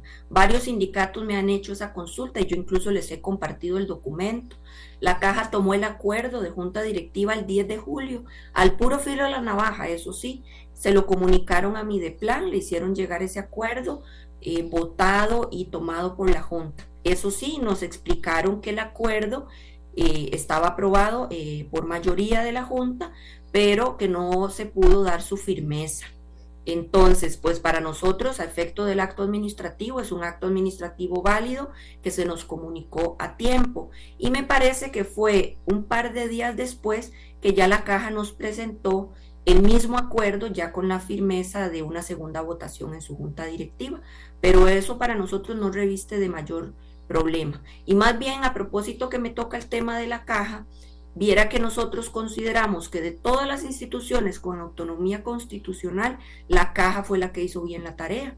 La caja nos presentó a nosotros un análisis de toda la planilla, de absolutamente todas las clases de puestos, donde nos dijeron recepcionistas, misceláneos, conductores, asistentes de tesorería, contadores, este, proveedores, recursos humanos, todas esas funciones, analizaron los puestos y nos dijeron, estos hacen tareas homogéneas, idénticas a las de cualquier otra institución y estas tareas no tienen nada que ver con las labores constitucionales que gozan de autonomía.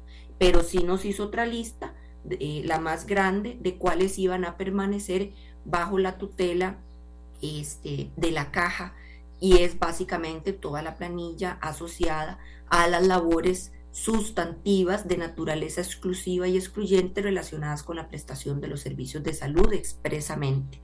La caja hizo el trabajo que tenía que hacer. Eso hubiera deseado yo que lo hiciera el Tribunal Supremo de Elecciones.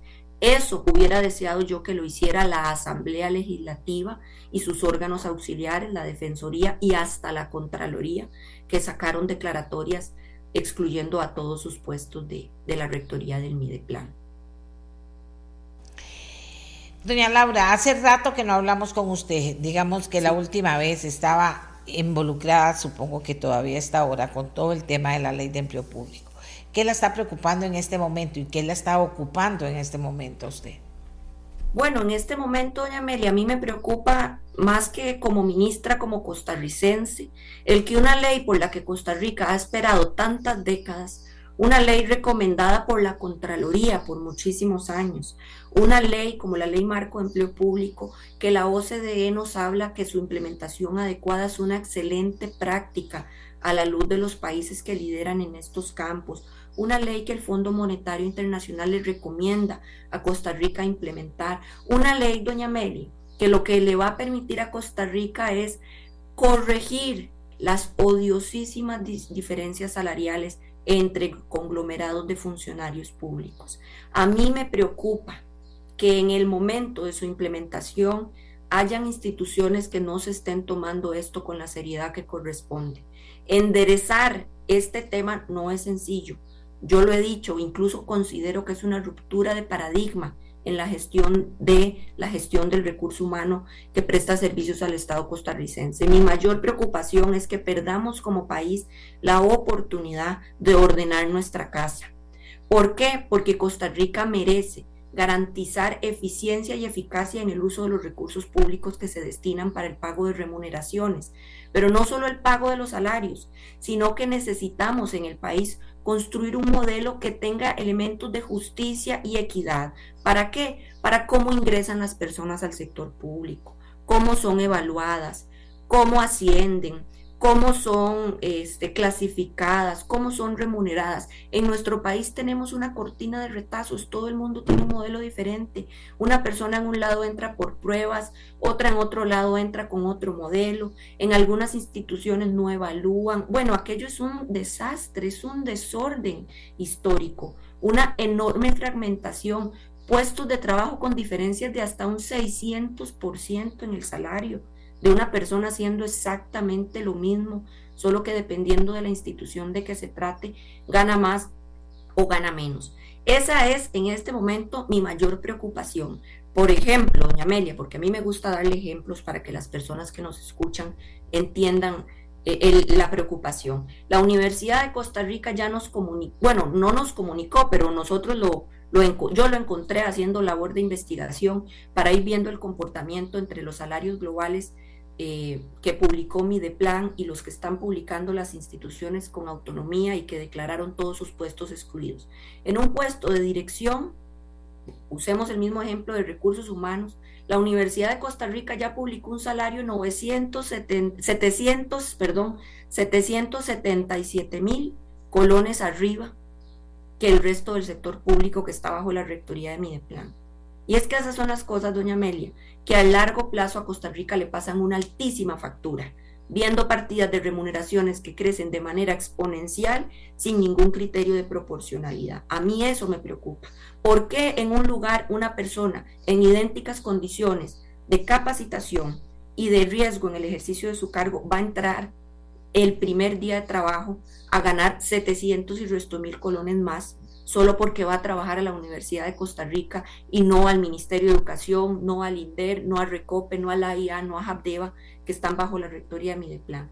Eso es lo que más me preocupa en este momento. ¿Y qué me ocupa? Me ocupa implementar esa ley de punto a punto, implementarla con técnica, implementarla con rigurosidad, implementarla con seguridad jurídica, en este momento estamos trabajando fuerte en la formulación de los salarios globales definitivos, que muy pronto van a estar listos. Me interesa muchísimo de entregarle a Costa Rica esa ley con todo y sus bemoles implementada en toda la medida de las posibilidades. Hemos hecho un proceso altamente técnico. Ningún juicio político está en el, en el trabajo o en el quehacer que estamos haciendo. Y bueno, en eso es que estamos bastante ocupados. Aquí alguien dice, me parece, como usted es tan clara para hablar, me parece importante eh, eh, plantearle la inquietud. Dice, una realidad es que los salarios de servicio civil son de hambre. Un profesional en una licenciatura gana casi 700 mil. La realidad es que es una vulgaridad, dice esta persona, y están muy por debajo de los salarios del mercado. ¿Ese es el tema o no es el tema, doña Laura? Bueno, hay eh, importantes que decirle. Un funcionario del servicio civil no se puede comparar con un funcionario del sector privado por varias razones, doña Meli. Empezando porque el funcionario que presta los servicios en el sector privado, si hoy al jefe eh, si hoy el jefe gusta despedirlo, el día de hoy lo despide y solo le hace una carta y le paga sus prestaciones. En el sector privado eso no es así. En el sector, eh, en el sector público. En el sector público los trabajadores gozan de estabilidad en el ejercicio de su cargo y para que sean despedidos tienen que pasar un debido proceso y hay una serie de normativas que les amparan.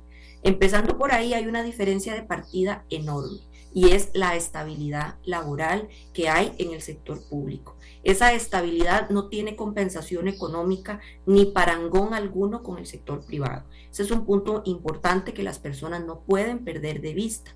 Y otro elemento asociado a esto es que en el sector público sí se hacen valoraciones de los mercados, sí se hacen valoraciones de los factores para cada uno de los puestos de trabajo y más bien hay datos importantes. Yo le voy a compartir después, doña Amelia, un estudio para que usted lo tenga a mano y, porque sé que a usted también le gusta estudiar y, hacer análisis en profundidad, donde vemos que más bien hay bloques de funcionarios mucho mejor remunerados en el sector público que en el sector privado. Por ejemplo, eh, los profesionales en educación.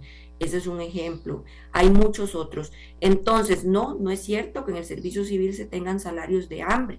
Ahora bien, cuando una persona remunera en el sector privado, lo hace con su patrimonio privado. Cuando remuneramos en el sector público, lo hacemos con los recursos públicos que todos los costarricenses han depositado en nuestra administración. Desde la persona más humilde hasta la más rica de Costa Rica han hecho el aporte al erario público, que es de donde se financian los salarios de todos los que somos empleados públicos.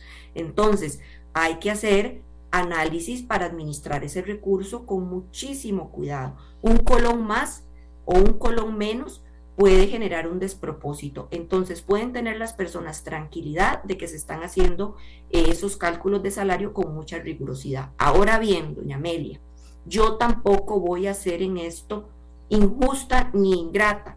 Y es que hay sectores de trabajadores que se recetan con una cuchara muy grande y, y las arcas del Estado son las mismas. ¿Qué pasa si algunos se recetan con cuchara grande? ¿Qué queda para los demás? No tenemos justicia salarial y eso es algo que también hay que decirle a las personas trabajadoras. Por algunos querer recetarse con la cuchara muy grande, no es posible hacer ajustes en otros bloques de trabajadores. Bueno, qué dicha que es tan clara, doña Laura, eso es importante. Laura Fernández Delgado, ministra de Planificación, nos ha hablado sobre este dictamen vinculante y sobre otros temas que tienen que ver con la ley de empleo público. No se vale que alguien por trabajar solo en la Universidad de Costa Rica eh, de entrada gane tanta diferencia sobre otra persona de empleo público que no, que no está trabajando en la Universidad de Costa Rica. porque la Universidad de Costa Rica se enoja cuando la gente dice, pero es que esos salarios, se les va toda la plata en salarios, entonces se enojan, dicen, no, esos eran los salarios viejos, los nuevos no. No, pareciera que los nuevos también. Esas son cosas que hay que ir acomodando. Eh, doña Laura, gracias por habernos atendido. Que tenga muy buenos días. Muy buenos días, gracias a usted. Hacemos una pausa, Costa Rica, y ya venimos para hablar de turismo por Costa Rica. En un momento regresamos con ustedes. La mía, la suya, la de todos y todas. La situación del turismo, a pesar de los números positivos que presenta el gobierno, los cuales son ciertos, no reflejan, sin embargo, la realidad por la que eh, discurre en este momento este sector. Y ese es el, eh, ese es como el mensaje que quiere mandar el sector a los costarricenses. Barry Roberts, empresario turístico, vocero de Turismo por Costa Rica, le damos la palabra para que pueda referirse al tema. Sí está mejor el, el tema del turismo, pero, y ese pero es grande y es importante. Eh, don Bari, bueno, bueno, buenos días, adelante. buenos días, Amelia, un gusto saludarla a usted y a todos los radioescuchas. Y muchas gracias por darnos esta oportunidad, porque ha habido mucha falta de información adecuada y correcta y exacta con respecto al turismo y mucha gente tiene una impresión muy diferente a la realidad que se está viviendo dentro de la actividad de lo que está pasando. ¿Y por qué le digo esto? Porque sí es cierto que los datos que acaban de comunicar en términos del número de turistas que están llegando, del incremento de estadía, del incremento de gasto, todos son ciertos. Y eso está muy bien y nosotros los, eh, los recibimos con mucha alegría y, muy contentos de que vamos en el camino correcto. Pero luego viene el pero. Y entonces usted dice, es un gran pero, sí, tiene razón. ¿Y cuál es el pero?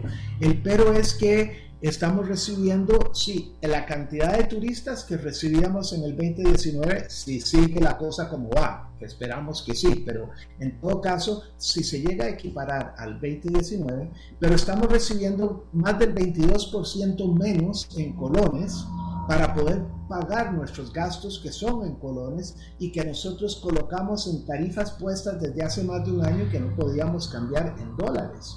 Entonces tenemos incremento en las, en las tarifas eh, de todos los, todos los insumos que estamos usando en turismo están al, al alza, no hay, no hay una disminución de costos. Lo, todos en turismo generalmente la gran mayoría está más endeudada ahora que lo que estaba antes de la pandemia porque durante la pandemia tuvimos que hacer milagros para ver cómo subsistíamos. Muchas empresas cerraron, por cierto, un porcentaje muy alto. Y entonces tenemos tasas de interés altísimas, mucho más altas que en otro lado, y entonces nos están matando con la liquidez. Y entonces dicen, bueno, pero es que, eh, ¿por qué eh, si las cosas están recuperándose en términos de volumen, por qué es que nosotros llamamos la atención a esto? Y yo quisiera tal vez usar una alegoría que usó Randall el otro día en otra entrevista sobre turismo un poquito diferente, correlacionando al fútbol con el turismo. Cuando estamos hablando del fútbol en la selección nacional, estamos hablando del equipo técnico y de los jugadores. Y el equipo técnico decide una estrategia y, le dice a los jugadores, mire, esto es lo que deben de jugar. Pero cuando se encaran ya los jugadores al otro equipo y a las realidades de lo que está pasando en la cancha y que un jugador está yendo mejor que otro y están haciendo las cosas mejor que otros, la cosa cambia. Los que están en la cancha tienen un juego totalmente diferente al que está dirigiendo el director técnico y como que no hay una conversación que nos lleve a eso. Y es una gran falta de diálogo, es lo que nos está faltando en turismo, porque el ministro que conoce muy bien la, la actividad turística y tiene muy buenas intenciones, y el presidente tienen una perspectiva de que no es mentira, son datos reales, pero la realidad que está viviendo el empresario turístico es realmente pobre porque está teniendo que encarar todas estas cosas de una manera muy difícil, con muy poca liquidez. Están cerrando empresas, estamos perdiendo puestos de trabajo y la cosa no vislumbra muy bien. Si usted le agrega eso el hecho de que los directores técnicos de los equipos que están en contra de nosotros, como es Colombia, como es República Dominicana, están tomando medidas muy diferentes, donde están eh, devaluando su moneda, donde están bajando los impuestos a la actividad turística, donde están haciendo cosas de ese tipo, entonces empezamos a ver que la competencia para nosotros desde el equipo de turismo es mucho más difícil. Y ahí es donde viene el asunto. Entonces lo que nosotros, vea, lo que tenemos que ser muy claros doña Amelia, es que el turismo nos afecta a todos. No hay una actividad económica en el país que no se beneficie o se perjudique si al turismo le va bien o le va mal. Entonces, el turismo es de interés de todo el mundo. Y, y, entonces lo menos que, y, y, dentro de ese todo el mundo estoy hablando que tiene que haber una coordinación muy efectiva entre el sector público y el sector privado. Entonces lo menos que queremos es estar peleando unos con los otros, porque eso no nos ayuda en nada. Lo, queremos, lo que, que estamos buscando es más diálogo para que los que están en la dirección técnica, o sea, el gobierno, entiendan mejor lo que nos está pasando a nosotros en la cancha, donde estamos jugando y estamos encontrando que las cosas no se adaptan exactamente a como el director técnico piensa que es y realmente no nos va de la misma forma. Entonces Ahí es donde tenemos el problema y nosotros estamos llamando a un diálogo para que realmente usemos el turismo que es apolítico, que es eh, por todo el país, que todo el mundo está a favor del turismo, nadie está en contra, que sea un factor que nos una en lugar de estar generando divisiones y demás. Y, es, es, es, fregado, porque es difícil, doña Amelia, poder conversar y comunicar estas cosas sin que en la otra parte piense que uno los está atacando. Y entonces se ponen defensivos y tratan de defenderlo de ellos sin, sin siquiera sentarse a escuchar con, con razonabilidad qué es lo que le están diciendo los jugadores que están en la cancha.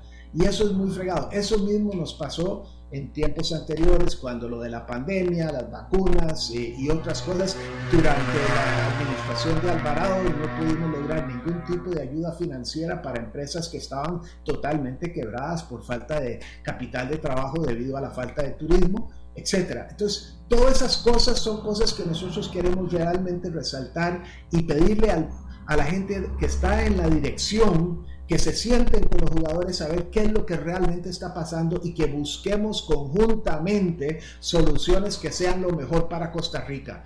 Y si es bueno para Costa Rica, es bueno para el turismo. Si es bueno para el turismo, es bueno para Costa Rica. Entonces no hay ningún favoritismo para ningún grupo en específico ni para ningún sector en específico. La actividad turística de Costa Rica es total y por todas las áreas y particular atención a las zonas costeras y rurales que son las más desfavorecidas y más olvidadas dentro de toda la ecuación. Y disculpe el monólogo tan largo. Hay, una cosa importante, con razonabilidad, dice usted, y que dentro de la razonabilidad se hagan qué cosas y en qué orden. Bueno, veamos por ejemplo el primer hecho de que todos los diferentes entes del gobierno afectan al turismo. Ministerio de Transportes, Ministerio de Seguridad, Ministerio de Educación, obviamente Ministerio de Turismo, Ministerio de Hacienda, etc. Y ninguno de ellos realmente entiende claramente cómo impactan sus decisiones sobre la actividad turística. Entonces nosotros estamos promoviendo que se crea una política nacional de turismo que hace que cualquier entidad que esté recibiendo fondos públicos tenga que incluir dentro de su planificación las prioridades de la ruta de desarrollo del turismo, que se declare al turismo como de interés nacional para todo el país, para que sean destinos competitivos, porque nuestra competencia es internacional, no es nacional, pero si se hacen todas estas medidas, se bajan los costos, va a poder haber más turismo nacional, los ticos van a poder viajar más porque van a poder ver, encontrar tarifas más baratas y nosotros vamos a competir mejor internacionalmente. Esa coordinación es lo primero que se necesita. Esa coordinación no se está dando entonces. Eh, mire, la verdad que no se, está, se hablan cosas y demás, pero, pero cuando salimos a ver, por ejemplo, que, que el, ministro de Turismo da todas estas cifras y la presidencia dan todas estas cifras de que tan bien están y no eh, reconocen ni dicen absolutamente nada sobre todas las dificultades que están encarando los jugadores del turismo en la cancha, entonces los jugadores se sienten defraudados y se sienten decepcionados y se sienten que realmente no hay un interés de ayudarles, sino simplemente establecer, esta es la forma, usted hágalo o no lo haga y punto.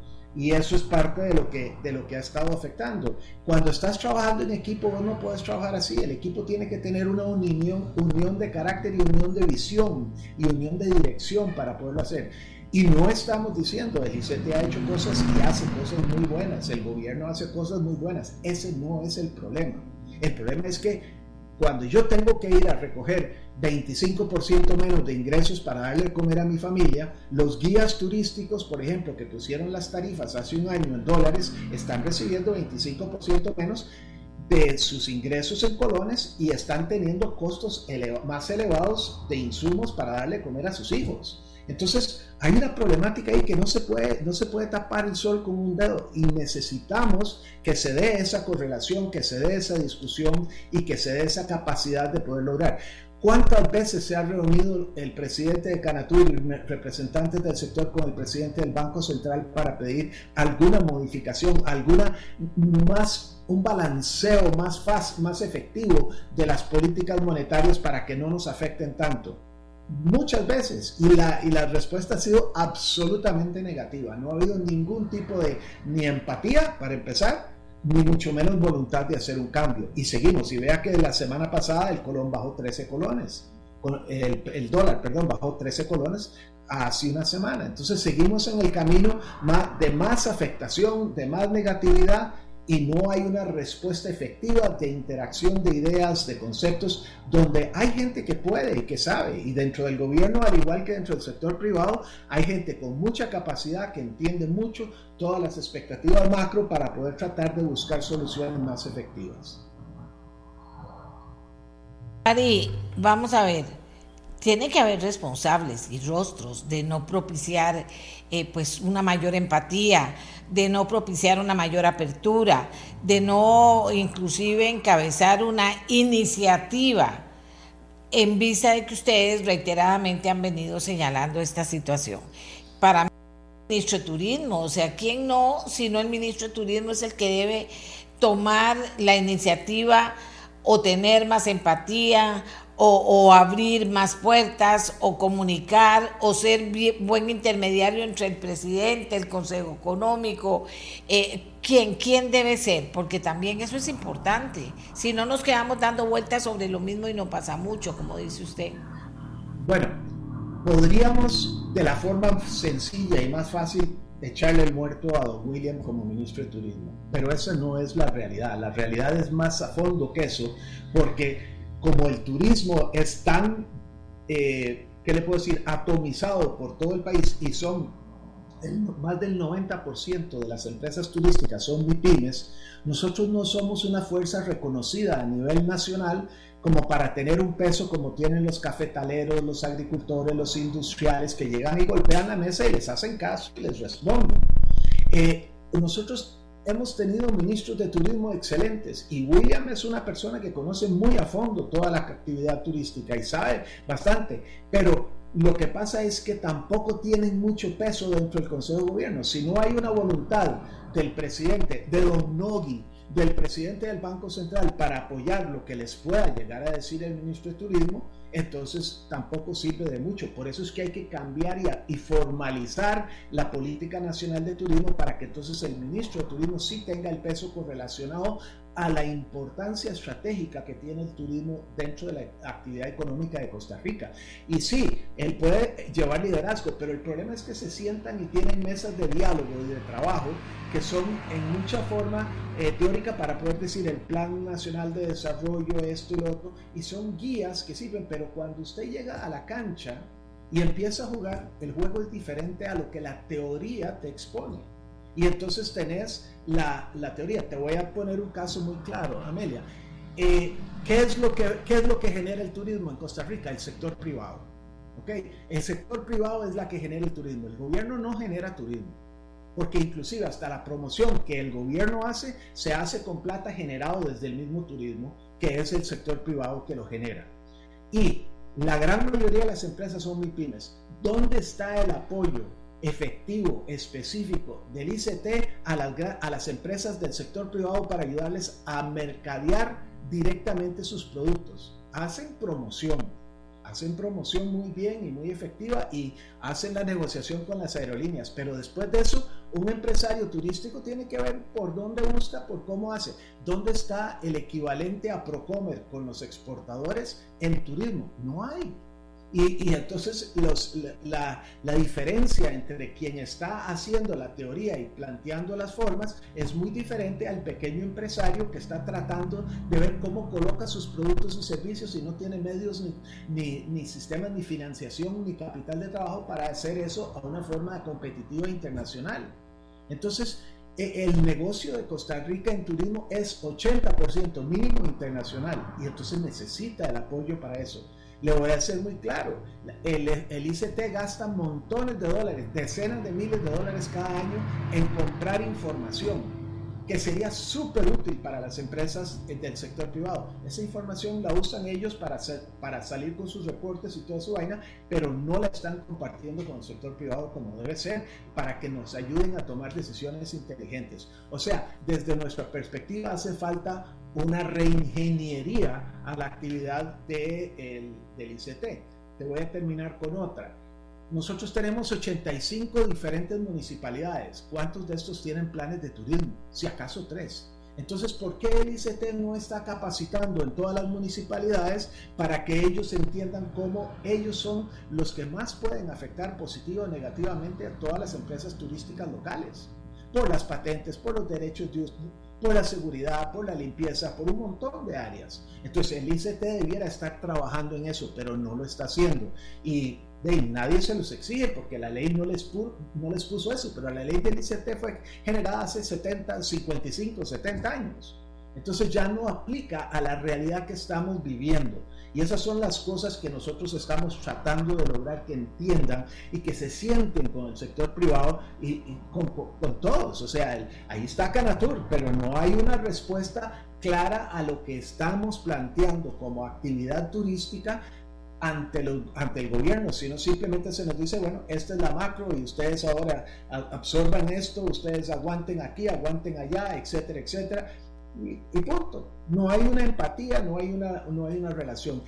Yo no quiero meterme a, señalar responsables específicos más que decir que, que obviamente los que toman las decisiones tienen la responsabilidad, porque tampoco quiero pelear lo que quiero es ver cómo podemos aportar todas las buenas ideas que surgen del sector privado, que son los que hacen turismo y que saben dónde les aprieta el zapato, para que el, sector público los asimile y dicte políticas que sean consecuentes y de apoyo a las necesidades y visión del sector privado, que es la que genera el turismo. Es muy diferente a, otras actividades donde es, el gobierno tiene una gran participación cómo se hacen las cosas, pero en turismo es el sector privado y no estamos recibiendo el apoyo total que se debe. Bueno, don Bari, muchas gracias. Ya se nos acabó el tiempo, pero definitivamente hay cosas que hacer que no se están haciendo.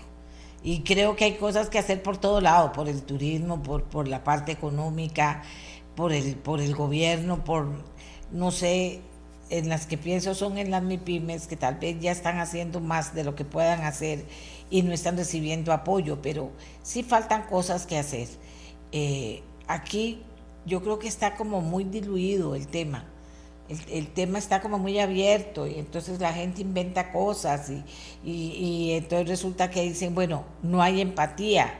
¿Cómo no puede haber empatía? ¿Quién está fallando con eso? Tenemos un instituto, yo insisto, tenemos un Instituto Costarricense de Turismo que es el que debería mandar las iniciativas a las municipalidades, al Consejo Económico, estar permanentemente en eso porque de él eh, llegó el momento en que por más que los números sean buenos, en una temporada alta que empieza, resulta que la, la situación del turismo no es buena.